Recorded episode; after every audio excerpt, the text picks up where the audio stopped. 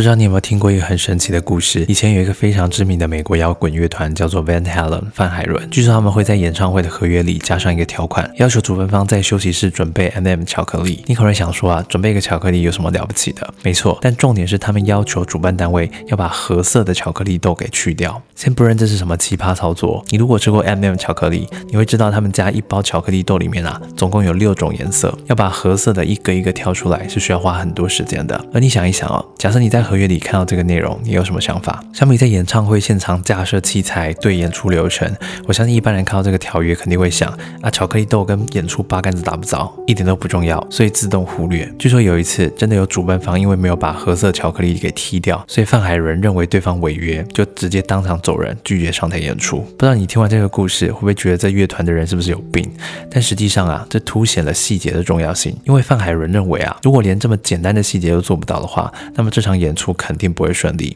因为一场好的演出是透过细节堆叠出来的。细节的目的啊，是让人在有限的时间内可以对人事物进行预判。例如，老板在看履历的时候，绝对不可能全部看完。面对三百份履历的正确做法，肯定是先透过细节来筛选啊。例如，履历有没有经过设计，用的是不是人力银行的模板，来预判这个人足不足够用心跟细心。在商业上也是一样的啊。消费者之所以愿意买或是不买你家的产品，可能会导因于一堆你想都没有想过的理由。例如我，客户最近跟我分享啊，有一个消费者说，他之所以迟迟没有下单的原因在于他们的产品照拍得太美了，让人感觉不真实。如果不是消费者反馈，你可能也一辈子想不到，原来把照片拍得太美，有时候也是一种错。最后，我们看到的所有细节啊，其实都是一个人花费大量的时间、精神内耗的结果。这也是优秀的人之所以优秀的原因啊。这里是一分钟长知识，我是吴景凯，我们下次见。